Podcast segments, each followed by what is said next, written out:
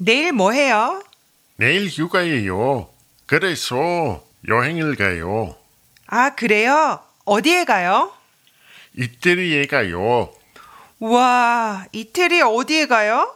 밀라노에 가요. 그리고 베니스에도 가요. 그럼 로마에도 가요? 아니요. 로마에는 안 가요. 소윤 씨는 뭐예요? 내일 친구들이 우리 집에 와요. 그래서 오늘 한국 음식을 준비해요.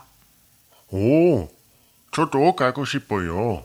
다음에 오세요.